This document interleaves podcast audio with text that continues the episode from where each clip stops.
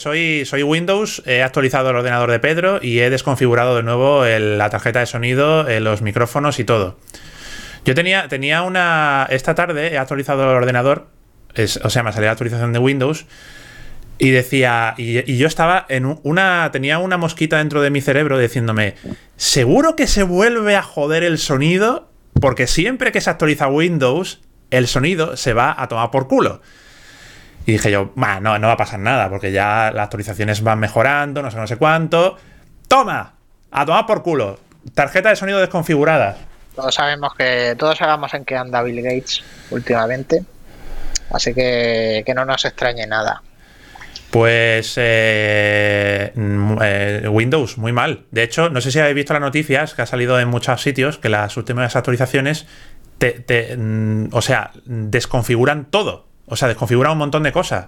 Pero un montón de cosas. Certificados, no sé, eh, componentes de hardware, eh, discos duros. Una locura, tío.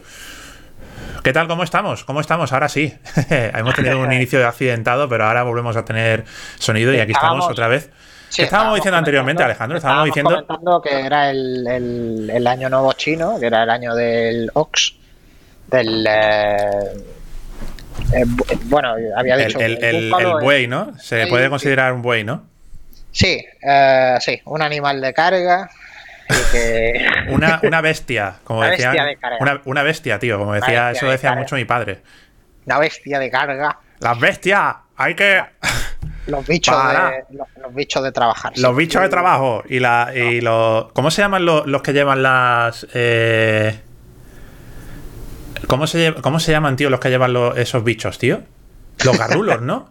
Joder, no sé. Te lo eh, juro, tío. Es una palabra esta despectiva. sí, sí, sí. Es una palabra despectiva que, es una, que es una movida del campo, tío. Palabra lo busco así. Palabra despectiva que es una movida del campo. Sí, sí, sí, te lo juro, ¿eh? Y era, era un. No sé si era un garrulo o una. o una. algo así tipo despectivo, ¿vale? Pero que viene del campo. Bueno, garrulo no será porque la única acepción que tiene es eh, rústica zafia, dicho de una persona. Ah, zafio, pero era, era algo, algo. Ay, no recuerdo qué palabra era. Si tuviera aquí mi padre le preguntaría. mi padre es de todo vocabulario del campo, lo sabe todo. Un.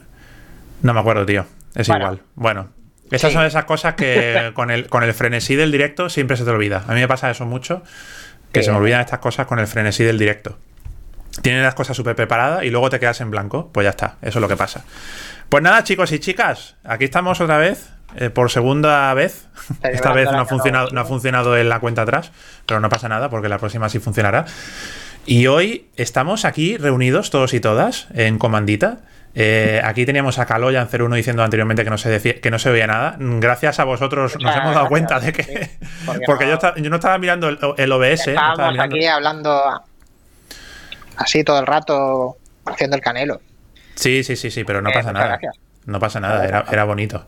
Pavel Trífono, la buenas tardes de Huelva. ¿Es aquí donde se habla del futuro centro de ciberseguridad de Málaga? Por supuesto, ah. sí. Y además, eh, no lo he dicho, pero voy a trabajar como presidente de este centro de ciberseguridad en el que a partir de ahora toda la seguridad de Internet va a pasar por mi persona. No, es broma. Oye, pero... pero mm, Hombre, tiene sentido con, lo bien que han manejado lo de Windows. Está, lo de Windows. La seguridad, la el sonido no, pero la seguridad se me da muy bien. o quizás no. Doy la, fe. O quizás no. O quizás no. pues pues no, pero buena noticia, me ha alegrado mucho de que, de que Málaga tenga este centro que se lo hayan dado a, Málaga. Que no se lo hayan dado, por ejemplo, pues yo que sé, a Andorra, ¿no? O, ese tipo de cosas más controvertidas, ¿no? todavía está a tiempo de, volver a renombrarlo, llamarlo centro Google. Eh, el Rubius. Eh, sí, centro. El, Rubius de Greg. Pues, pues básicamente, básicamente lo que nos trae hoy aquí este directazo, después de, ya tres semanas ya seguidas que estamos aquí tú y yo juntos, ¿no? ¿No, Alejandro? Sí, sí, sí, sí, es verdad. Pues es este Cineforum sobre esta maravillosa película, película imperecedera del cine mundial histórico mm, de todo el planeta, que es eh, Vértigo, de Entre los Muertos, se tituló en España. Película icónica de Alfred Hitchcock. Y es una película que elegimos por petición popular. Bueno, esto fue un poco sometida a, la soberanía del, del, público, a la soberanía del pueblo. El pueblo soberano eligió a, entre cuatro opciones. Tenemos también Under the Skin, tenemos también uh, Impacto y tenemos también Cairo, película japonesa, y al final como más o menos intuíamos un poco, pues eh, se eligió, eligieron Vértigo y la verdad es que es una elección sabia, por supuesto, cualquiera ella era sabia. Pero, pero esta me, gusta especialmente porque Leches es un clásico del cine, es una película. esta película, sin, exagerar, yo creo que quizá, quizá sea la, la película más. La, en ciertos sentidos, la mejor que hemos comentado de todas. Porque es posible, ¿eh? Es posible, ¿eh? Porque esta película es una auténtica locura. O sea, esta película es. Es una película muy. Eh, es una película muy. Eh, que envejece muy bien, tío. Que es muy atemporal. es súper moderna. Fue súper transgresora en su momento, a nivel técnico, a nivel visual. Y es una película que, ha envejecido. La, sobre, todo, sobre todo diría que la, la influencia que tiene esta película en el resto de películas que vendrían a continuación. Eh, yo creo que, bueno, quizás Psicosis sea mucho más influyente porque Psicosis... Posiblemente, de Hitchcock. sí. Psicosis es eh, un precursor de lo que sería el género slasher. Todo esto de Psicosis de mm, un asesinato y eh, luego hay una secuencia muy larga en la que en la que el asesino limpia la sangre y recoge el cuerpo y tal. Todo este recrearse un poco en el en el propio crimen, es lo que da lugar luego al slasher, ¿no? que es el, el, género slasher, es el género de los viernes 13, de los Halloween, de que la, el atractivo del género de por sí es el propio crimen, ¿no? el propio asesinato, el propio la, la, um, que los asesinatos sean divertidos o que sean eh, perturbadores o que sean. Entonces sí, quizá por eso psicosis quizás sí sea más, eh, más influyente que vértigo, pero no mucho más. Vértigo, Vértigo es de una influencia colosal, o sea, está en películas que nunca te, imaginarías y algunas que algunas que sí son más obvias. Creo que es, o sea, es una influencia para, obviamente para Brian De Palma, para, yo que sé, para, para Martin Scorsese, incluso para, incluso hay una, eh, es, es muy influyente para, para esta película, para la de nuestro Vigalondo, de los cronocrímenes. Hombre, en los cronocrímenes hay, hay, hay, eh, de hecho, alguna idea que está literalmente copiada, o sea, de esta película. Hmm. Tal cual. Hay, un plano concreto que sí. Yo he de, confesar que también he copiado a esta película. Sí, sí, sí, eh, también eh, eso estaba pensando, que, cuando la vi, la volví a ver para el directo, joder, no me había dado cuenta, no me había dado cuenta de hasta qué punto también me ha influido a mí también y no, y yo creo que a todo el mundo. O sea, esta película no te das cuenta, pero es como que te hace un, un poco de. ¿Sabes? De. Te, empiezan a venir a, la cabeza las copias que hay, ¿no? Los homenajes que se le han hecho a esta película. Dice Alberto Buendía 20, Vigalondo está sobrevalorado. Ah, así, ah, bueno. Así, así sin más. Venga, plaf. Ala. Bueno, eh, Chaval, ahí lo llevas. No es, el tema, no es el tema ahora, pero bueno, o sea, no, me pronunciaré. Eh, a, mí, a mí me parece bien, me cae bien, pero bueno. Yo tengo sentimientos encontrados con Migalondo, ¿eh? Es decir. Sí, no. Eh, como Showman me parece un tío brillante, un tío, una de las mentes mm, del de, mundo moderno así del cultureta actual, contemporáneo de ahora, moderno. Me parece una de las mentes más brillantes que hay, en serio, ¿eh? lo digo. ¿eh? Sí, sí, pero, pero luego... Muy ingenioso, muy avispado. Dice Alberto Buendía 20, eso es que no lo conoces bien. Vaya. ay, ay, amigo, ay, amigo, lo ay, amigo. Ahora es cuando dice abuso de mí de pequeño. Abuso. Tú sabes que yo compartí con Vigalondo muchas cosas. Y Vigalondo, cuando me ve, me reconoce. Que me ha visto ya varias veces. ¡Wow! ¡Wow! Me dice, hombre, Pedro, ¿qué tal? Felipe González es amigo mío. Felipe González es amigo mío. ¿Sabes lo que te digo? Almodóvar, paso de cine. Sí.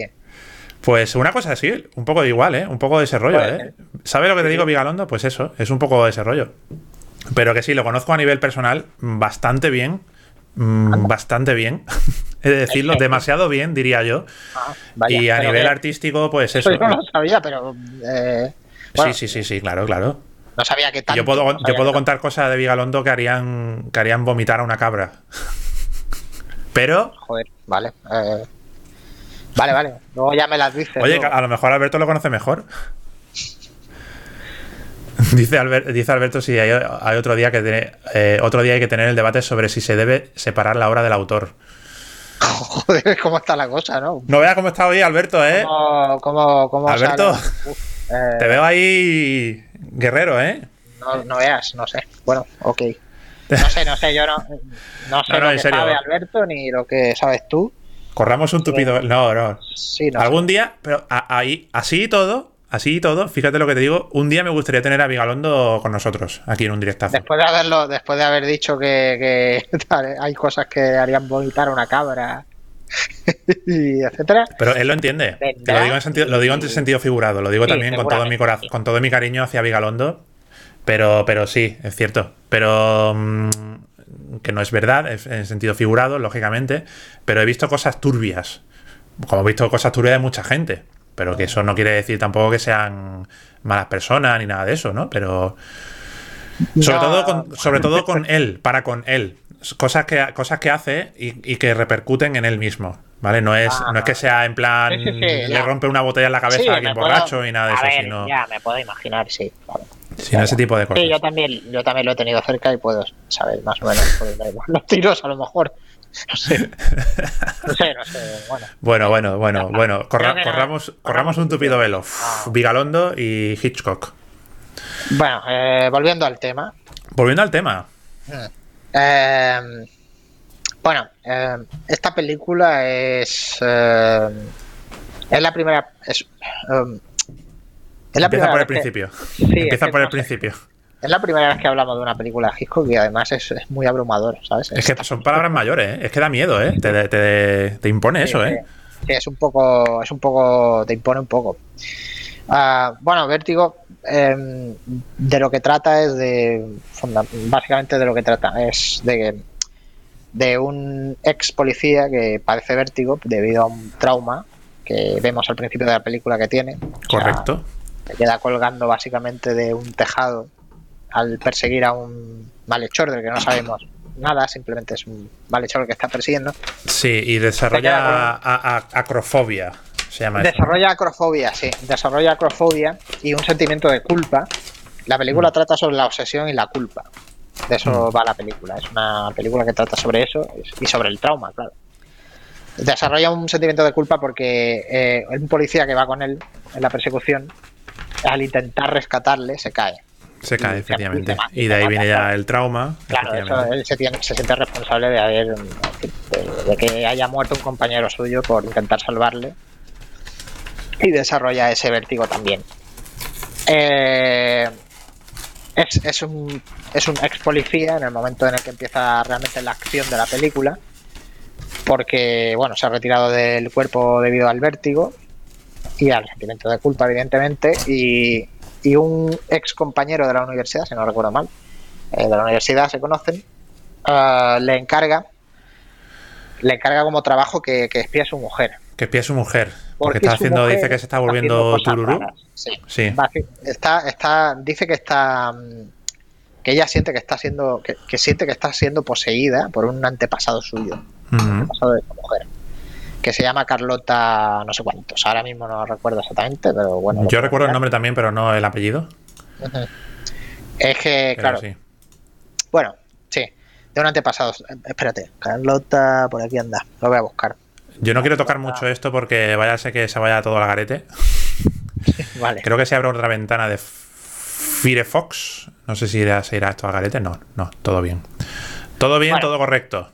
Bueno, una- un antepasado de, de esta, de esta chica, de esta chica, de esta mujer. Eh, y bueno, pues eso es lo que hace el personaje de James Stewart, que es el ex policía este, Scotty.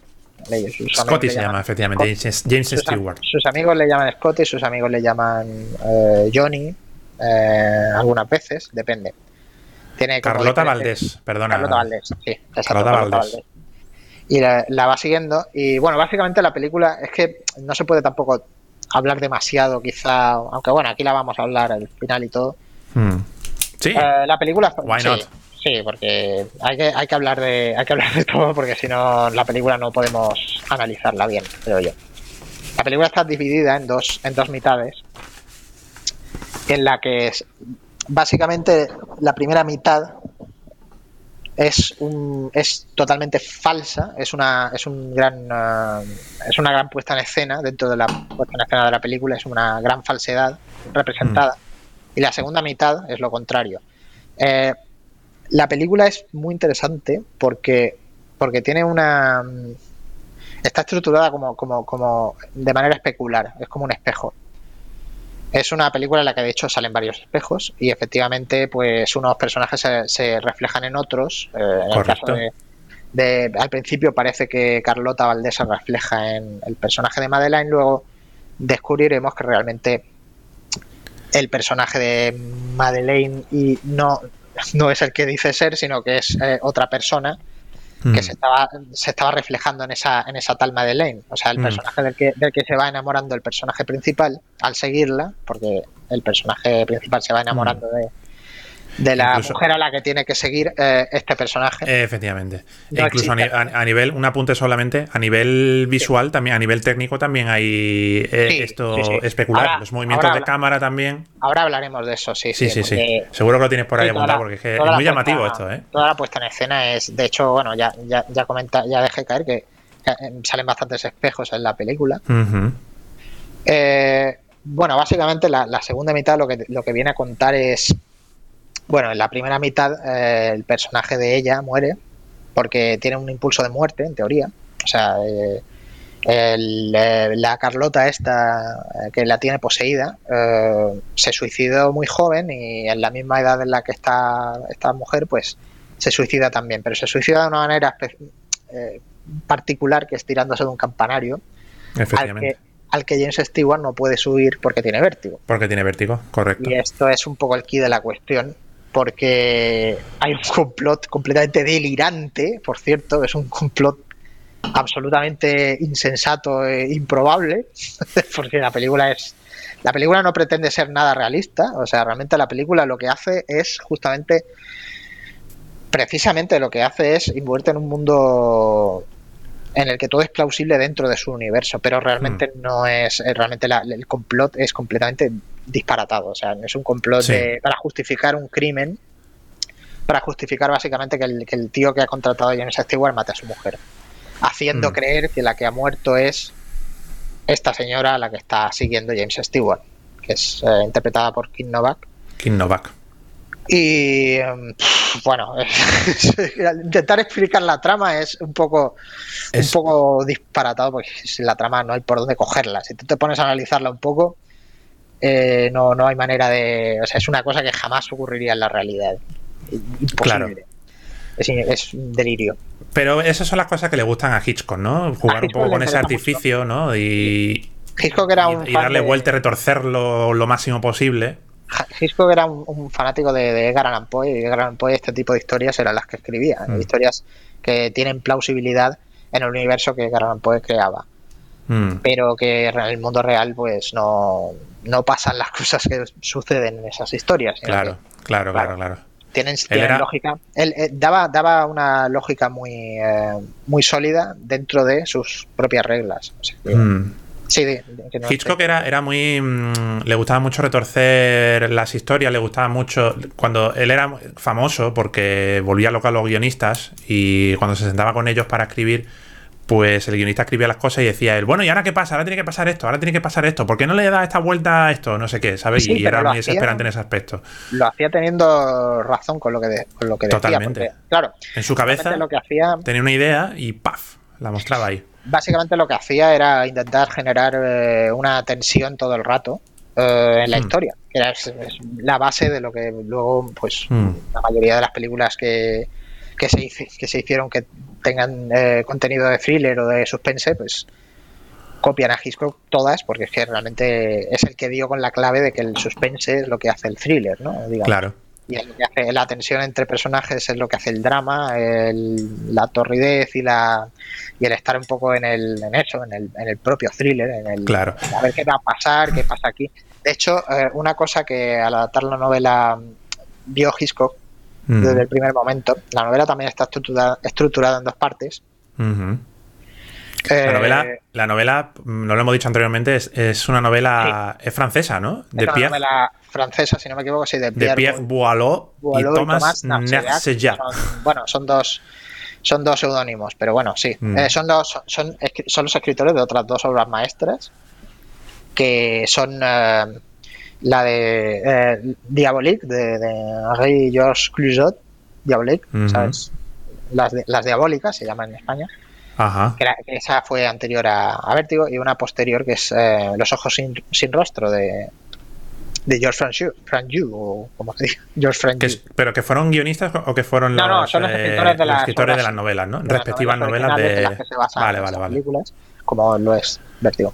La novela, la novela es bastante diferente. La novela transcurre, no transcurre en San Francisco, como es la película, transcurre en París, en París eh, al, antes, durante y después de la Segunda Guerra Mundial. Bueno, en los finales ya de la Segunda Guerra Mundial, no después de la Segunda Guerra Mundial. La película acaba, o sea, la novela termina en el 44 Ujú. y, y también está estructurada en dos mitades.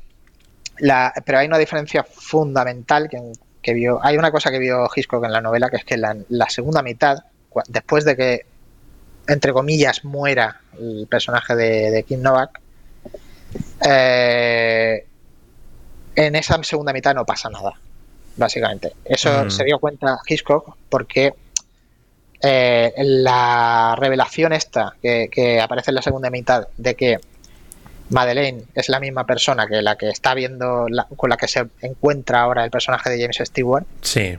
son la misma persona. Eso eh, no lo sabes en la novela hasta el final. Y claro, la Ajá. tensión, el suspense no está ahí en, el, en esas páginas. O sea, Ujú. eh, durante esas páginas lo que ves, lo que lees es, es al personaje principal intentando reproducir a una mujer muerta, que es la idea que la idea que le sedujo a Hitchcock a la hora de hacer Mm. la película. Pues, eh, por esa razón quiso hacer la película Ujú. pero eh, no existe esa tensión entre los personajes de, de, de cuándo va a saltar. O sea, digamos, el, el- el concepto de suspense que tiene, que tiene Hitchcock es la cosa esta de si muestras debajo de los personajes un, un tic-tac de una Un bomba, tic-tac de una bomba, sí. vas a saber que eso puede explotar en un momento dado. Pero si muestras solamente la conversación, no, no pasa nada. O sea, no no, pasa tiene nada. ninguna Sí, sí, sí, sí. Claro, entonces lo que hace Hitchcock aquí, lo que decidió hacer es, eh, al principio de la segunda mitad de la película, es eh, desvelar el misterio de que eh, los dos personajes de las dos mujeres Mm. son la misma, son la misma, la misma mujer exactamente. La misma mujer. Y así se genera esa, esa tensión, ese suspense entre a ver cuándo va a saltar esto, estás a la- expectante a ver cuándo se va a da- dar cuenta James Stewart Mm. de, que, de que son la misma mujer y Y, qué va a pasar ahí. Y una pregunta, Alejandro. La- en, la, la- en la novela también está ese elemento, la torre esta en la que se Sí. suicida. Bueno, no sé, Sí, no sé si he hecho spoiler. Sí, pero bueno, eso- no, hay que igual, tener vista las películas, ¿eh? Porque estamos aquí haciendo Mira, esta película, esta película se la, se- le he comentado a la gente, a gente que ve los directos, a- por ejemplo a Carlos Jan, que se vea la película antes, porque es que si no, no te veas el directo. que si no, no- tiene es sentido hacer un- esta en concreto, esta en concreto te tienes que ver la película, porque es que si no, no se puede hablar de la película. Mm. Es una película que Es, eh, a poco pues, que hables dos, dos cosas. Ya, claro. Es, a ver, que, y además los spoilers ya han prescrito. A mí me deja Sí. de rollo una película de 1958, que no lo hemos mencionado, eh, dice a Canalizator 93, a mí también me lo comentaste. Pues no, no, yo, yo comentaba lo del Ah, tema es de. verdad. sí, Bueno, sí, no, te lo, no se lo comenté a Canalizador.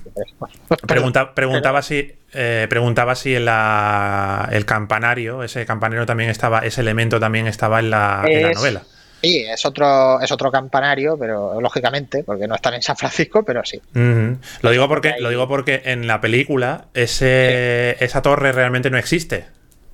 Sino que es una No, claro, es una, es una, es un está, está hecha en estudio, sí. Lo que pasa Sí, es que, de hecho, bueno, lo que sí existe, lo que sí existe realmente es el, el, el sitio este, el, el- lo que sea, es una especie, de- lo tengo aquí apuntado.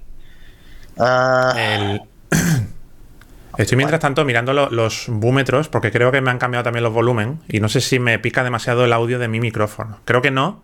Mm. Creo que ahora mismo lo tengo ahora mismo más o menos ajustado. Tú me escuchas bien, ¿no, Alejandro? Sí, yo te digo perfecto. Vale, vale. Lo tengo aquí. Es la misión de San Juan Bautista de California.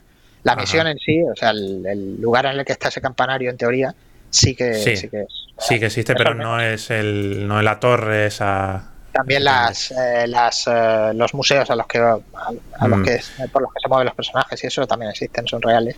Y es curioso porque comenta Hitchcock, comentaba Hitchcock que la que el, eh, la torre la mandó construir con una forma determinada porque remite también a un elemento dentro de la trama, dentro de la narración y, er, y es el remite a una especie de símbolo fálico también.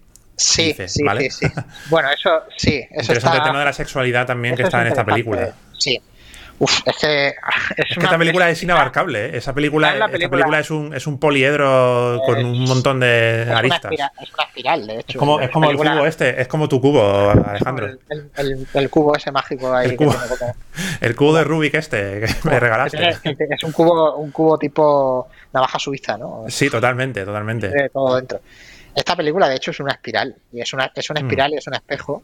Mm. Y es, es, es, quizá la película más. Eh, joder, es que es jodido.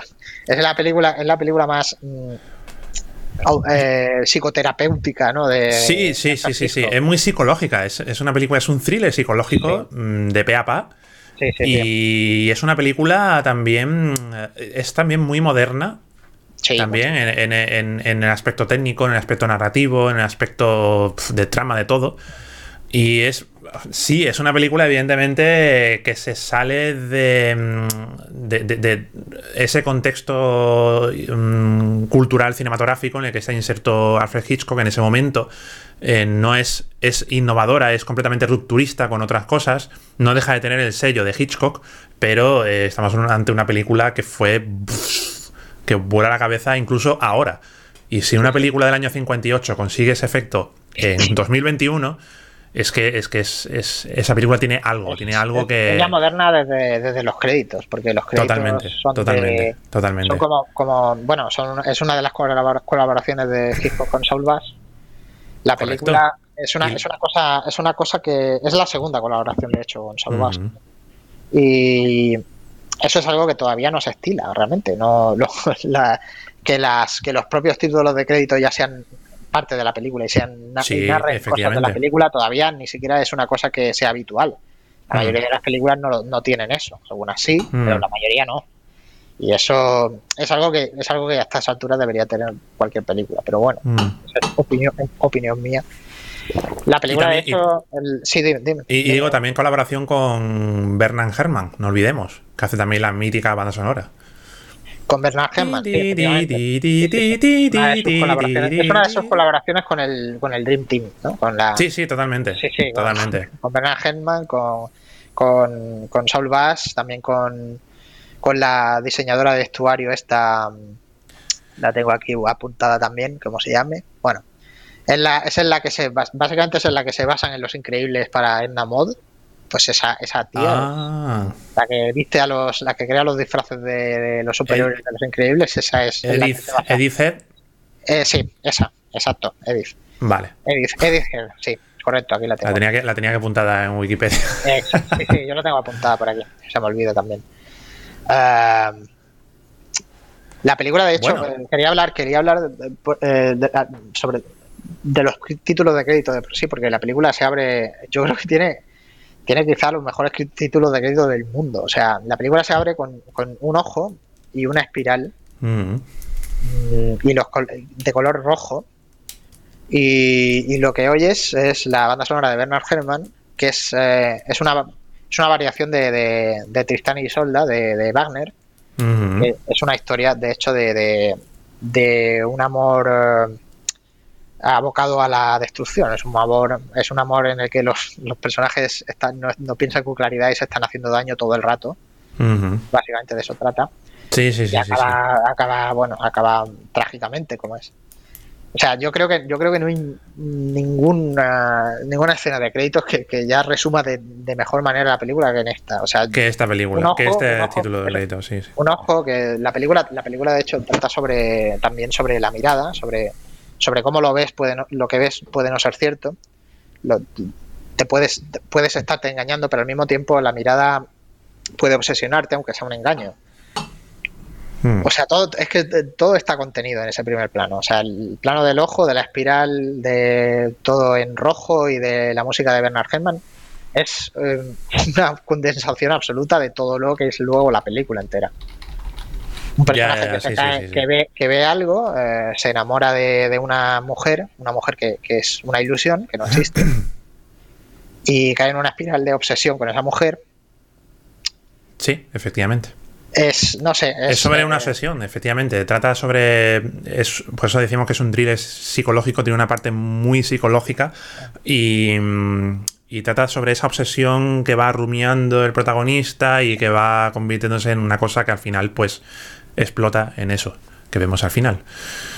Hitchcock, eh, Dice, película, leemos aquí lo que dice la gente. Dice aquí Kaloyan. Yo pensaba que el protagonista vería la carta que ella rompió y dejó encima de la mesita y creía que así se enteraría de que es la misma mujer. Dice claro, que había tensión ahí. Ese es, el momento. Ese, es el momento de, en el que en el que Hitchcock decide revelarte el truco, ¿no? Eh, revelarte mm. el misterio de que mm. ambas, ambas mujeres son, son la misma mujer eh, te, lo revela, te lo revela a ti a través de la carta. O sea, te lo revela como espectador. O sea, la, idea aquí es que tú sepas algo que no sabe el, personaje principal. Y entonces entiendas por qué eh, algo va, va, a estallar en algún momento dado. Mm. Claro, la carta es una excusa para, explicárselo al espectador, en cierto sentido, y para también pues mostrar que el personaje de ella está, está enamorada de él en ese momento como digo, como digo la trama, la trama es especular. Al principio, eh, al principio es, es, él el que está es el que está mm. enamorándose, el que tiene un proceso de enamorarse de ella mm. y acaba obsesionándome, obsesionándose con ella. Mm. Y ella, la que aparentemente está trastornada. En la segunda mitad, él está realmente trastornado, no aparentemente, sino verdaderamente trastornado. De hecho, tiene un comportamiento muy, muy trastornado en ciertos momentos y uh, es ella la que se va enamorando. Digamos que los roles se invierten y... Efectivamente, se invierten, se, se, transmiten, ¿no? hay una... Tiene, sí, tiene un, efecto, un efecto especular, eso, es un efecto de espejo. Eh, la película pues da la vuelta y, se, y, se, y lo que era una, un montaje pues se vuelve real, digamos. O sea, el, mm. el, drama trágico que lleva a la muerte es una muerte real, al final realmente el, o sea, el personaje acaba muriendo de verdad, no como la muerte falsa que tienes al final de la, de la primera mitad de la película. Es mm. eh, darle la vuelta, digamos, a toda la película, a todo lo que, has, mm. visto, lo que has visto antes. Mm. La película es muy interesante en el, en el sentido de que también eh, decía antes que, que Hitchcock era un poco el que era su película más eh, terapéutica o algo así. Eh, es un poco la gran película sobre la rubia hitchcockiana también. Totalmente. Esa obsesión hitchcockiana. porque trata sobre precisamente eso, sí. Hmm. Trata sobre la obsesión con una con un tipo de mujer específica hmm. que además tú recreas, ¿no? Eh, Hitchcock se hmm. está proyectando todo el rato en la película en los personajes masculinos. Tanto en Gavin, que es el malo, el personaje malvado que, que manipula a, manipula Kim Novak para llevar a cabo el crimen ese rocambolesco mm. de la primera mitad de la película. Y también se, se, se, proyecta un poco en, en, sí en Scotty en el personaje principal. Pues eh, el personaje principal es un obseso enfermizo con un tipo de rubia específica idealizada que es, que es etérea es onérica pero que Efectivamente. realmente no existe la adora siente fascinación por ella pero después, cuando, cuando, cuando descubre sus secretos, la acaba despreciando. Que es un poco la cosa que hacía Hitchcock con la Es un poco Hitchcock, es, es, un poco em, plasmar, plasmar todas las movidas mentales de Hitchcock que tenía con, con la mujer y en especial con las chicas rubias. Sí, sí, sí. Y, luego también, em, a nivel técnico también, eh, bueno, esta película tiene muchísimos hallazgos a muchísimos niveles, en muchísimos apartados, pero es que también a nivel técnico me gustaría mm, marcar, aunque sea, dejar algunas pinceladas para que podamos investigar, porque hay, se ha hablado largo y tendido sobre Alfred Hitchcock, sobre el uso del suspense, sobre los recursos que utilizaba estilísticos. También importantísimo, os animo a que echéis un vistazo al famosísimo libro de El cine según Hitchcock. Sí, por supuesto. Aquí da muchas, muchas pistas sobre esta película. Da muchísimas claves, desgrana todas las películas de Alfred Hitchcock eh, de pe a pa, de, principio hasta el final. Y ahí cuenta cositas muy interesantes. Hasta el final no, porque no, no abarca la no, no, ah, Claro, evidentemente, efectivamente. solo hasta el momento de la entrevista, vale. sí, sí. Y, luego a nivel técnico me gustaría subrayar un par de cositas y es em, el famoso plano vértigo.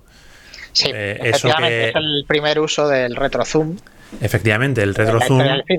O eh, traveling compensado también se denomina.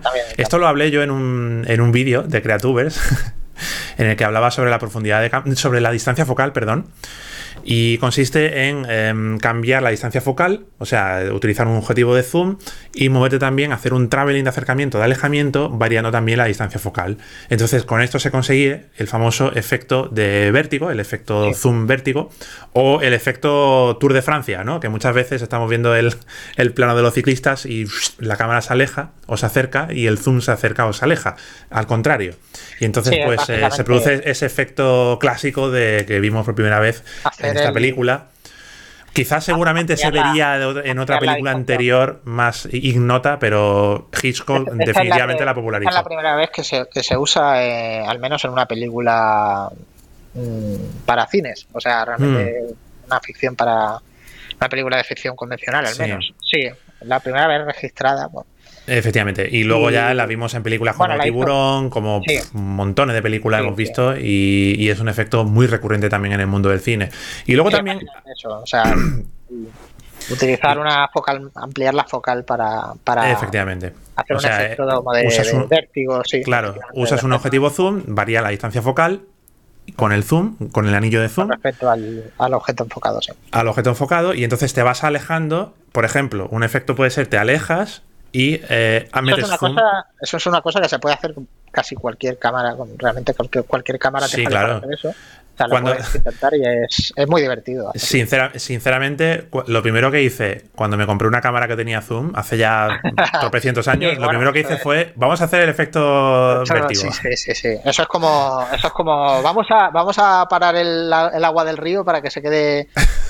Totalmente. es una cosa de de cómo hacer una foto 101, ¿sabes? Totalmente. A mí, a mí. principiante total, de estar todo flipado, sí. ¿Sabes que me voló la cabeza muchísimo eso? Cuando, cuando tuve mi primera cámara de, vídeo, me voló. Fueron dos cosas, tío. Eso, lo del efecto vértigo. Y luego otro, el otro efecto que es una chorrada y es el cambio de plano, tío. O sea, cuando tú te compras una cámara digital, el cambio de plano es limpio, es un corte seco, paf, paf, paf. ¿No? Entonces tú tienes un plano, para la grabación, grabas otra cosa y para la grabación, y entonces luego el, salto es un jump cut, ¿no? Es un salto completamente limpio. Pues eso, tío, me, reventó la cabeza por, vamos, porque yo, había visto las, a ver, yo no tenía experiencia con cámaras. Y, lo, y, las transiciones que veía yo en vídeo eran del VHS cuando transicionas a otra película, por ejemplo, y haces, el, haces ese típico efecto de... ¿No? Pues eso era, eso era una cosa que me voló la cabeza por completo, tío. Y dije yo, what the fuck, tío. Entonces puedo hacer, puedo hacer montaje. Puedo hacer montaje yo en grabando con la cámara. Y, en Descubriste ahí el, montaje. Sí. Totalmente. Lo, descubrí ahí. Lo descubrí que yo, yo tenía el poder del montaje, tío. En, una. Y digo yo, joder, esto es como el cine, tío. Es maravilloso. en serio, tío. Cortar de plano y cambias. Puedo cambiar de plano, tío. O sea, así, así de ingenuo que está hablando al mismo tiempo que esto. Total, total, tío. Y, ya pues eh, te vuelves loco con eso y ya pues eh, te acabas aquí, acabas haciéndolo después. Y sí, eso era así, así de ingenuo era yo, Alejandro. ¿Qué te... No, hay que tener cierto punto de ¿Qué te voy a decir? Claro, Dice Kaloyan que la película es como una espiral. Es una espiral. Como una espiral, sí, sí, de, eso, de eso trata, sí. Es una pues, obsesión eh, y una espiral. Y de hecho, de hecho eh, hablando de la puesta en escena, hmm. las exposiciones al principio de la película son bastante largas. Hay una exposición, de hecho, de diálogo en la que el malo de la peli es, le explica lo de su mujer al protagonista y bla, bla, bla. Todas esas exposiciones eh, tan largas luego se van acortando, acortando, acortando, acortando conforme transcurre la película. Mm. Y acaba, la película acaba teniendo escenas mucho más cortas todo el rato. Como en una espiral, o sea, realmente mm. la espiral se va acelerando, va, se va acelerando, va sentando más al. se va cortando el.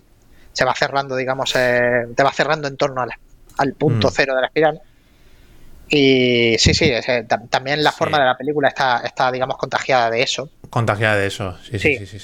Comenta aquí Carme, Karma 1960. Creo que Hitchcock no quiere que el protagonista descubra que es la misma mujer porque en realidad él no se enamora de ella, sino de alguien que no existe. La hace vestirse como ella, que cree que es, Carlota, una mujer muerta, se ha ignorado el personaje de su amiga y creo que es fundamental para explicar que él nunca se enamoraría de una mujer normal. Efectivamente. Correcto, sí, sí, sí. ¿no? Y además muchas gracias por estar ahí, por cierto. Muchas gracias. Para todos y todas los que estáis ahí. Sí, sí, es muy interesante que digas eso, porque de hecho la película, eh, esto, esto, además está explicado por el propio Gisco. La película es una película sobre la sobre un hombre que en realidad se quiere, hacer, quiere practicar necrofilia, realmente tiene una Efectivamente, lo quiere reproducir, eh, lo dicen en el libro, de, lo dicen en la entrevista con... En la entrevista, correcto. Y de hecho es evidente que quiere esto, o sea, quiere reproducir a una, a una mujer muerta que tiene idealizada, realmente esa mujer no existe porque se, hmm. enamora de una ilusión realmente, pero está reproduciendo al final a una mujer que está muerta, que, hmm. nunca ha conocido, que es la Carlota, esta, que es, eh, es una mezcla de, de, Madeleine, de una, de una mujer eh, ideal, ¿no? Como que tiene en su... que haya idealizado él y que ha creado él, Efectivamente. Una mezcla de eso una mezcla de una mujer real que es Carlota, pero no es en ningún momento realmente la, mujer real de la película, que es Judy, no es en ningún momento esa mujer de la que está realmente enamorado. Eh, mm. Antes decía lo de que lo de que se proyecta en el, protagonista eh, Hitchcock, eh, de hecho, es muy interesante porque eh, Kim Novak, Kim Novak en varios momentos tenía tenía discusiones y tal. De hecho, se peleó un poco porque por, por no llevar eh, un traje gris, que es el que suele llevar el personaje de Madeleine, eh, un vestido gris y tal, porque el gris no suele beneficiar a las rubias, mm, por lo visto. O sea, realmente no queda bien a la cámara, eso no lo sabía, pero lo, he descubierto. Eh, y no beneficia a cámara. Hitchcock se las ingenia junto con, junto con eh, Head para vestirla de una manera que sí, sí tenga, digamos, eh, no, no, no, no, sea contraproducente, ¿no? Pero Hitchcock se empeñó en que, en que Kim Novak le hiciera caso. Mm. Y de hecho le llegó a decir, pues eso, yo te contrato a ti, o sea, tú eres una actriz y tú estás aquí para que, para que te vistas como yo diga, hagas lo que yo diga cuando yo diga, te muevas hacia donde se está es básicamente lo que hace el personaje de James Stewart totalmente de, la película de hecho obliga a Judy a vestirse como él dice es una eso es, un poco la realización de las parafilias de, Hitchcock. sí es un poco es, una película testamento de, su propio psicoanálisis de su propio psicoanálisis. Perdona, perdona Alejandro, vemos ahora mismo esta imagen que he seleccionado, que he puesto aquí de fondo, no, parece un vacío, parece nada, pero es, uno de los planos en los que vemos este efecto vértigo.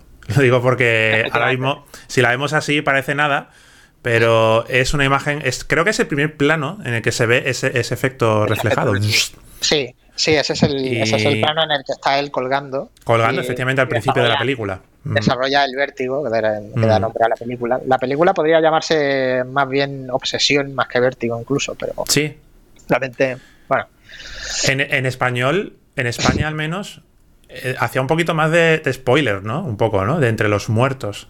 Un poquito, ¿no? Sí, es que la novela original es D'entre les morts. D'entre les morts. entre los muertos, se llama así. Sí, la película se podría llamar de entre los muertos perfectamente también. Porque sí, sí, totalmente. El momento cúspide de la película en el que por fin eh, transforma al personaje de Judy en Madeleine, ¿no? En, Madeleine, que es... Eh, tenemos que hablar también de ese plano. Ese, sí, sí, bueno, eso es un momento más... Otro plano paradigmático de la historia del cine. y que por cierto... Y que por cierto bebe también eh, este cortometraje, un cortometraje que hice yo, que fue el de las ah. pinzas. Ah, vale. sí, claro, la, la escena de, con la cocina. Y, sí, sí. Eso es. Eso sí, me acuerdo que, estábamos ahí. Estábamos ahí hablando del tema. Yo, de hecho, tenía esa, ese momento en, en mente cuando. Sí, no me extraña, claro. Y de hecho también, y de hecho también fusilos y miramientos en, la planificación que utiliza Hitchcock en ese momento. De hecho ya lo expliqué, ya lo expliqué en un, en un vídeo en, YouTube. Ah, interesante. En el que hago uso del campo contra campo. Pues ese, ese, claro, ese, es que es, ese, el momento en el que aparece mm, como un, como un fantasma. Sí. En el que los neones verdes y todo eso. Ese momento, claro, ese momento es, eh, es lo que da título a lo de Dentro de los Muertos, ¿no? Dentro de los Muertos, efectivamente. Que es ese momento, el clímax, por así decirlo, ¿no? De la, película. con la luz verde. Bueno, la luz verde de los neones y todo eso. La, luz verde es inmediatamente anterior. La luz verde en esta película simboliza la obsesión que tiene mm, el personaje de James Stewart. Eh, se, se, encadena también esa luz verde con el verde de. Ahí tenemos en un plano del, de los neones. El verde, el verde, el verde este eh, está relacionado con, el bosque al que va con, mm. con, Kim Novak, que está con los árboles estos que son eternos, ¿no? O sea, es un poco reflejando esa idea, ¿no? Espiritual de sí, una obsesión con un fantasma eterno que viene de es un poco enlazando, enlazando esa clase de cosas. Y pues volviendo a lo de la, lo de la, lo de la reconstrucción enfermiza esa que hace Hitchcock Sí. Eh, ya para cerrar, digamos, lo de toda la, retórica esta de que de que Hitchcock está reflejando un poco en James Stewart y, demás.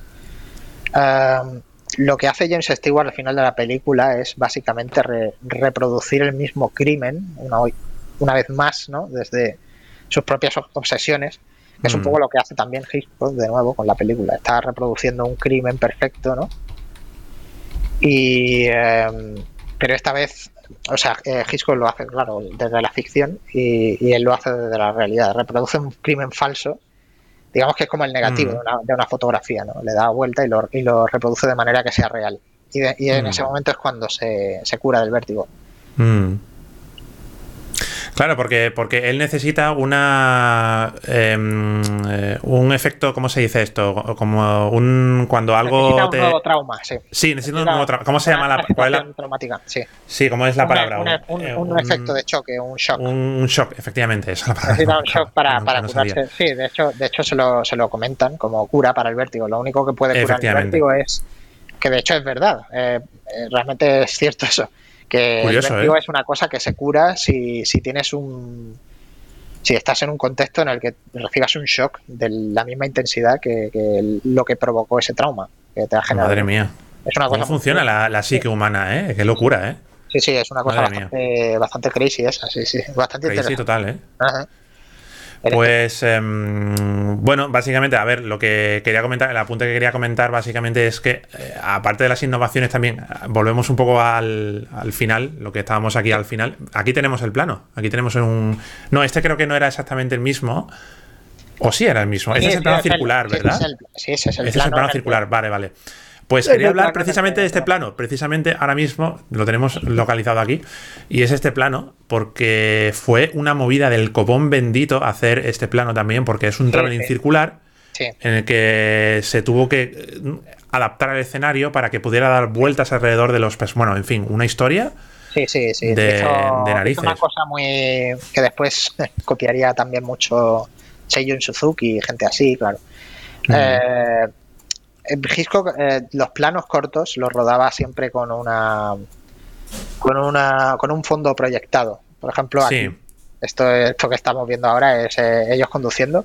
Sí. Es un fondo proyectado. Este, aquí es bastante Totalmente. Esto es, clásico. esto es un clásico del cine clásico. la, rebusnancia. En este, caso es bastante obvio por lo del mm. coche y tal, porque eso se hacía siempre que había una escena en un coche o casi siempre, pero eh, él lo hacía para todos los planos cortos, todos. O sea, mm. él lo hacía para todos los planos de primeros planos y eh, de ese modo podía mm, controlar mucho mejor, pues eso, mm. la iluminación, lo que quería sacar de, de por ejemplo, eh, antes, antes comentaba con, con, con Carlos Jan, que está viendo el directo aquí, comentaba la, escena. Muchas gracias por estar ahí también. En la que se besan por primera vez eh, en el, después de la escena del, bosque, que van ahí a un acantilado y tal, que le gustó mucho la escena en la que se besan porque justamente en ese momento rompe una ola y tal. Claro, eso mm. está preparado de esa manera, ¿no? Porque el momento en el que rompe la ola lo tenía proyectado eh, Hitchcock. Y claro, y que, se besen en ese momento era una es un truqui, ¿no? Y que Hitchcock y, que por lo visto Hitchcock explica que eso quería decir que era una especie de metáfora. Esto es como lo que hablabas tú el otro día de mm, sí, los, momentos, estos momentos elípticos en los que hay coyunda. Ah, sí, los momentos de, de follar de falsete, sí. falsete. Ah, sí, follar de falsete. Pues eso, eh, por lo visto Hitchcock, eh, eh, él comenta que, ese plano en concreto quería decir eso. El plano, sí, sí, no, claro, claro, claro, por supuesto, sí, sí. Sí, sí, sí, no, de hecho, de hecho hay una, hay una asociación del agua y la mujer, o sea, el agua y la mujer en el cine siempre, bueno, en el cine en, todas las artes siempre han estado unidos, o sea, mm. son la, mujer como feminidad y como, y sí, que, rompa, que rompa el agua es un poco, claro, claro, obvio, obviamente va por ahí ahí Y comenta también Karma, ha comentado una cosa muy interesante. Dice: El psicoanálisis ha analizado esta película como un personaje incapaz de relacionarse con las mujeres. Ese es su trauma y la cura de su vértigo. Estaría con la separación de ese la superación de ese problema. Más que no sabe, más que no saber, más que no saber relacionarse con las mujeres. Eh, no, no es capaz de enamorarse de las mujeres reales. Hmm. Tiene, tiene a esta mujer eh, con la que estuvo, se nos dice que estuvo comprometido, de hecho, estuvo a punto mm. de casarse, que es la, compañera. Eh, no se me ha olvidado el nombre, pero bueno. Eh, la interpreta una actriz que se llama Bedes. Eh, espérate, que lo tengo aquí todo apuntado. Eh, Marjorie, ¿no? Bárbara, de, Bárbara Belguedes, ¿no? Bárbara Belguedes, eso. Belguedes, sí. Bueno, Marjorie, sí. sí, Esta chica con, con, esta mujer estaba comprometido en un momento dado, pero nunca llegó a amarla ni nada, entonces no llegó a nada la cosa.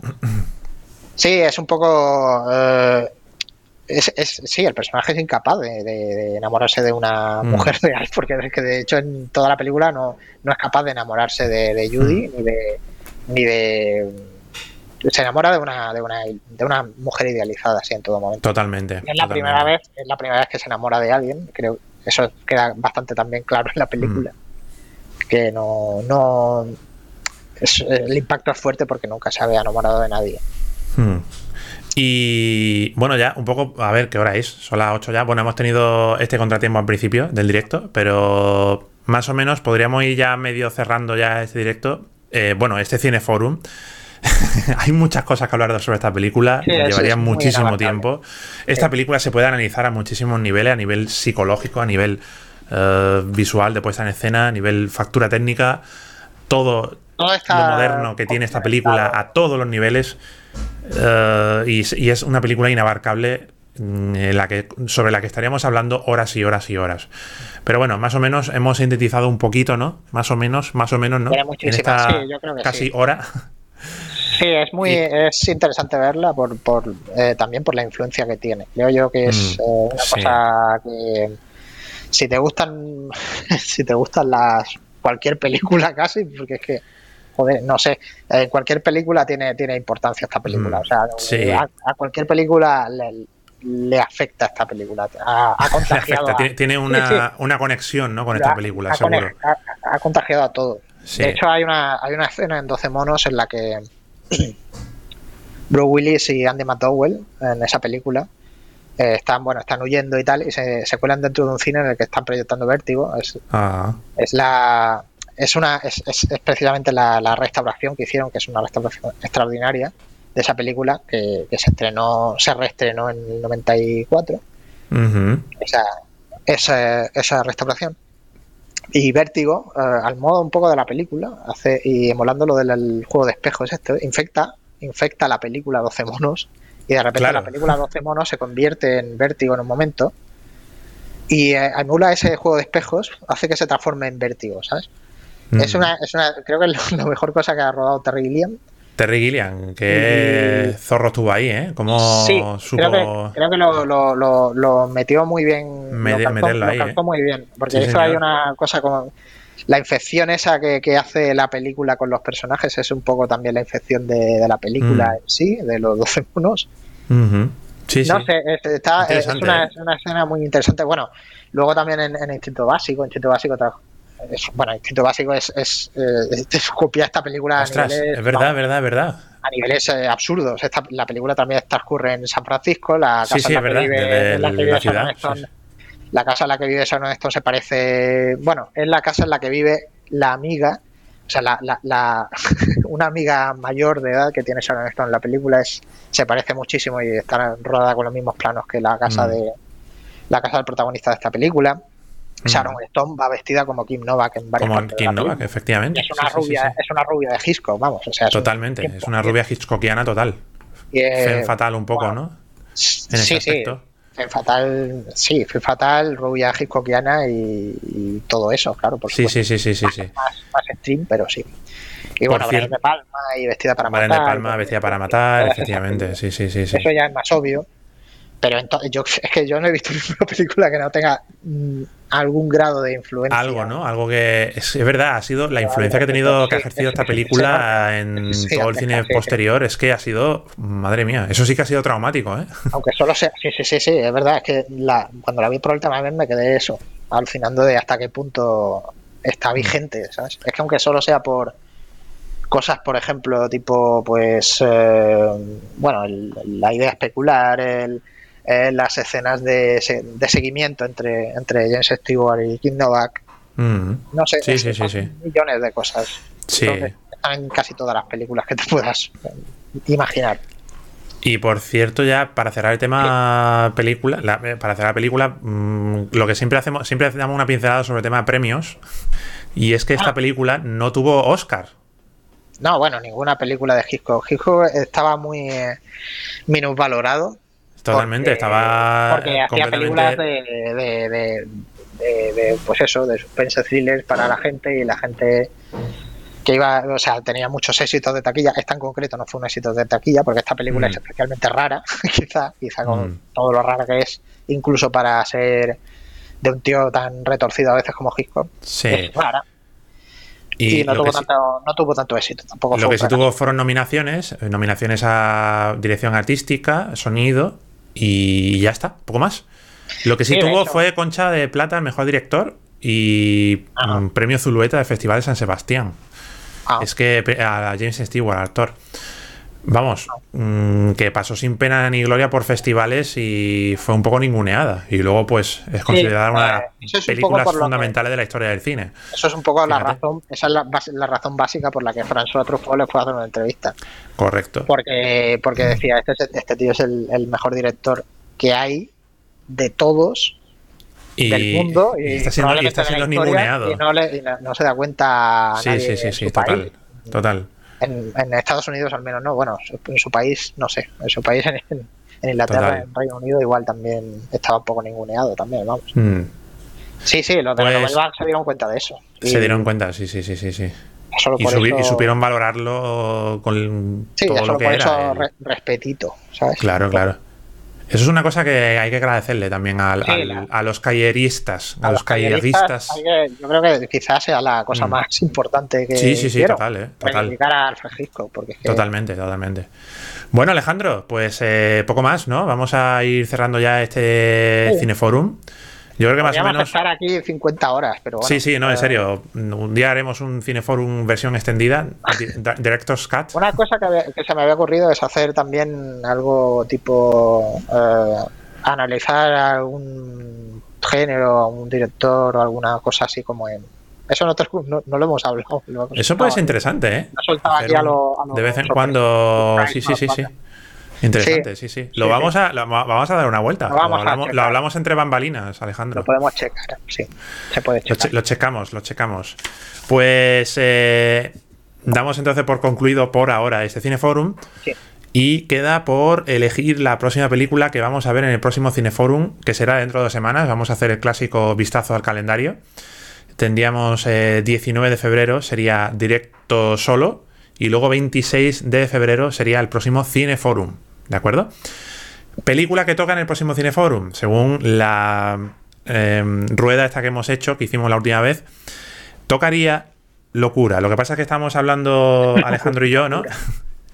Película locura. película locura. película... Lo ha soltado como. Lo ha soltado como. Lo quería. locura. Locura, no, no. Eh, no, no, no, no. Yo pensaba, que es locura todavía, realmente. pensaba que se puede entender como en plan locura de, que esto es una locura, señores. Esto es ¡buf! sí, eh, en teoría. se puede entender así, ¿no? En teoría es una, película como, bueno, eh, un poco convencional o. Eso es. Lo que hemos hablado anteriormente, antes de, antes de empezar el directo, hemos hablado, hemos hablado sobre el concepto de película loca, ¿no? Que es una película loca, una película locura. Pues, evidentemente, no estamos hablando de que vamos a hablar de de una película de Gaspar Noé, por ejemplo, ¿no? Porque además eh, queremos ser lo más family friendly posible, ¿no? ¿No, ah, Alejandro? ¿Cómo, cómo, cómo, cómo? Sí, no, yo, consideraba eso también, vamos. No, no, pero, pero no, es broma, es broma, es broma, es broma, es broma. no, pero a ver, de vez en cuando, de vez en cuando, a ver, tampoco es recrearse y por eso aquí hablar de. No, pero no, se trata, no, se trata, de películas violentas o. Sí, sí, sí. Yo, yo sé que un día, yo sé que un día, Alejandro, tú y yo hablaremos en un cineforum sobre Holocausto Caníbal. O sobre los hombres detrás del sol. O sobre los hombres de... No, tío. Eh, o sea, esa película no, tío. Yo creo que esa película sí debería estar prohibida de los cineforum. No sé qué, no sé qué opinas. ya veremos, ya veremos si, si algún día si algún día tarifamos, o digo, este me debe dinero, le voy a sacar ahora la película esta para que la comentemos y está obligado a comentarla. ese, ese para mí ese es mi cordón sanitario de los cineforum, Alejandro. ahí no hay, ahí ya no, no formamos gobierno, ¿no? Yo creo que ahí, ahí no e, esa es mi, mi, línea roja. Mi línea roja es los hombres detrás del sol. Esto, esto, esto ya de por sí es la mejor publicidad posible para esa película. Que podemos hacerlo para que, para que la gente que esté viendo esto, yo creo que ya debería estar bajándose la película y, buscando. No, o sea, mi consejo, lo, único que, te puedo, que os puedo decir, lo que nos estáis viendo ahora mismo, es que no la veáis. O sea, no es, necesario que la veáis. es una película que yo no he recomendado jamás a nadie, ni recomendaría nunca a nadie. No la veáis. Yo no la recomiendo de ver. No la recomiendo. No, obstante, eh, bueno, es. Eso Pero tú eres libre de hacer lo que quieras bajo vuestra elección. Yo no recomiendo a nadie que la vea en, sí. Tampoco, tampoco recomiendo no verla. Simplemente no recomiendo a nadie. Eh, no creo que. que si la ves, que si la ves, no, porque tú ya se la has recomendado. Sí, exacto. ¿Entiendes? y además pues es que. No, no solo por eso, sino el hecho de que, de que. Oye, yo creo que esta película te va a gustar. No, no, es una cosa que yo crea que le vaya a gustar a nadie que yo conozca. A nadie que yo conozca es imposible. O sea, para, que te guste esa película tienes que tener. no, no, o sea, si hablo algún día con quiero... alguien que sesión en serie con Víctor y tal, a lo mejor le digo, pues esa película a lo mejor a ti te, te mola. Eso puede que sí. A lo mejor ahí sí. Eh, ya, puede eh, ser. a mí no se me ocurre, no se me ocurre ningún, ningún escenario, ninguna persona, ningún este o sea, imposible, no puedo, no puedo. A mí, se me, ocurren escenarios, pero serían teóricos, ¿no? Quiero decir, teóricos en el sentido de que estoy eh. buscando una película en la que haya un, una muerte de un animal en directo, real. Eh, pues, pues, sí, en, esa, en, esa en, la, en la versión sin censura, sí, hay una escena en la que. Quizá, quizá en un mundo, quizá en un universo para. Estoy pensando, tío. esas cosas se podían rodar hasta hace no tanto tiempo. Un, universo paralelo, sí, sí, un universo paralelo en el que, en el que mm, tú estás hablando a lo mejor con un dictador sanguinario y, tú has llegado a un nivel de complicidad con él, no sé, tío, es, una cosa súper loca ya. Soy una de las personas que se cartean con Ted Bundy, ¿no? Entonces Ted Bundy me dice, oye, ¿me recomiendas una peli? Digo yo, sí, hombre, Ted Bundy, claro, te recomiendo, te recomiendo Vértigo y luego también te recomiendo... Y luego esta, ala, ala, chaval. Sí. Bueno, pero no, no, no la veré, no, no quiero que la veáis. No quiero que esa película se mencione en, aquí los directazos. Bueno, básicamente. ya, veremos. Básicamente, ¿qué, película, ¿qué película loca dice Kaloyan? Dice que la voy a checar. Dice, veré el tráiler por lo menos. Eh, luego, no me echa, la luego no me echa la culpa. ¿Tiene ¿eh? tráiler esa película? Pregunto, no lo sé. Supongo que, tendrá, ¿no? Sí, sí, tiene un tráiler, sí. Lo vi hace poco. Sí, sí, sí, el trailer hace poco porque... ¿Por, qué, Alejandro? Diferentes razones, por diferentes razones eh, me topé con esa... No la volví a ver, pero... ¿Para un amigo? ¿Para el trabajo de fin de grado? ¿De, fin de grado de un amigo? No, no. No, pero no sé. Estaba haciendo ahí una investigación. No, no, porque me la, simplemente me la topé de casualidad, prácticamente. O sea, de por un- Vale. una cosa casual que estaba buscando en internet que no viene a cuento. Pero Bueno, eh, uf, me- prefiero no saberlo, tío. prefiero no saberlo. No, pero no no era, saberlo. no, era, no era nada, no era nada turbio ni nada. Simplemente estaba informándome sobre. Si no recuerdo mal, era sobre cine japonés. o sea, Es que, tío, me, me- me Sí, deja mal cuerpo, tío. El hecho de, de que estemos hablando de, de esto, tío. mm, ah, ah, me siento sucio, tío. Me siento sucio. Es una película muy trascendental eh, en muchos sentidos. Eso sí, lo que A se ver. puede decir. A ver, trata sobre un episodio de mucha relevancia histórica, obviamente. Y la trata con toda la dureza. Con Y, y lo, trata, lo trata como fue realmente. Que eso es lo, ma- eso es lo más, lo más jodido del tema. Exacta- exactamente. Eso, eso es como lo que decía bueno. Kubrick sobre lo que decía Kubrick cuando hablaba de, de la lista de Schindler. Eh, eh, yo no habría hecho la lista de Schindler porque lo que ha hecho- rodado Spielberg es una película sobre cómo no sé cuántos mil eh, judíos se, se salvaron y realmente el holocausto de lo que fue eh, sobre la muerte de un montón Sobre de la millones muerte, de judíos, efectivamente. no sobre los que se salvaron. Entonces una película sobre una, absoluto. una película del holocausto que refleje eso sería una película hiper hiper dura y nadie la vería. Claro. Pues más o menos eso es lo que viene a ser Los Hombres detrás del Sol. Toda Sí, la pero, dureza del pero, mundo, sin, pero sin música de John Williams. pero ni... sin música de John Williams y sin... y- y- uf, y- bueno, en fin, vamos a, vamos a volver a. Volvamos, por favor, a, a territorios más ah, mm, eh, asequibles, asequibles, por así decirlo, para- y transitables. Para gente, para gente se llama- coba- cobarde. Co- Joder, Para, tío. para cobardes. para, para débiles de espíritu. Sí, efectivamente. decir, ¿eh? A ver, hablemos de un poco. Bueno, a ver, hablemos no. A ver, la película que yo había pensado. Madre mía, de- vaya, vaya contraste que voy a plantear aquí. comparativamente, eso es, vamos. Pero, Eso- oye, pero, a ver, yo voy a, voy a decirte, Alejandro, la primera, la primera que te dije yo antes del directo, porque esto sí lo he tenido que hablar, consensuar un poco con Alejandro, ¿no? Porque no, no sé si se podría considerar una película Yo, loca. Sinceramente, sinceramente, de verdad, lo siento. ¿La segunda te no- parece más no loca que la primera? La segunda, es que no me acuerdo cuál era la segunda que dijiste. La segunda es una película de un director que yo adoro, que tiene una de las películas, mis Ah, Es películas que ninguna- favoritas. no, pero ninguna de las dos, ninguna de las dos me entra en A ver, ninguna son. bueno. A ver, pero claro, es lo que hablamos anteriormente. Eh, una película claro. loca se puede considerar una película que no sea. Yo qué sé, un- una película de Netflix, drama de Yo- Netflix, eh, yo, ¿no? yo consideraba, Academicista. yo consideraba, y- consideraba que eres una película muy divisiva, mucho. O sea, que, que Sí. o la amas o la odias, pero no Sí. hay mucho no hay mucho punto de encuentro. Y ninguna de esas dos, mm, bueno, quizá la segunda un poco más. Sí, Mm. pero realmente no es son... innovadora. es- a ver, es innovadora en el sentido de que, a ver, la- a nivel foto- fotografía, por ejemplo, la primera, a ver, la voy a decir ya, la voy a decir ya. Bueno, vale, sí. La película que quiero, vamos a analizar, vamos a hacer Cineforum dentro de dos semanas, va a ser, una buena peli, vamos. O sea, y es una, es una, es una de mis películas favoritas, obviamente, es La escafandra y la mariposa. Sí, sí, es una película muy, muy buena. Sí, a mí me impresionó también. Una película mm, sublime, bajo mi punto de vista. Y tiene uno de los trabajos fotográficos, para mí, de Janusz Kaminski, por cierto. Sí, sí, sí. uno de los mejores trabajos de- fotográficos de Janusz Kaminski, si no el mejor, ¿eh? Ojo. Junto con la lista de Schindler, antes lo mencionábamos. eh, yo creo que es el mejor trabajo que hace Kaminski, ¿eh? Y es una También absoluta sea- maravilla a nivel También puede que técnico. sea la, la mejor peli de Julian Schnabel. De Julian Schnabel. Sí, seguramente. no- Sí, sí, bien, ¿no? No sé. Julian Schnabel es, es pintor, ¿no? Es como. Sí, sí, es artista, es un Es un artista, locuel- sí, sí. locuelo, ¿no? Digamos, es como... Y que de vez en cuando hizo eso. Como Michel Gondry, ¿no? Que es como... Sí, uh, totalmente. cosas de... Cosas así como variadas. Dice Pavel Trífono, una película loca es el, delira- el delirante mundo de los fibles. fibles. Sí, por ejemplo, esa, esa, esa sí la habría... Sí, de hecho Mira, sí. O, mi amigo, mi amigo Mac, tuvimos- tío.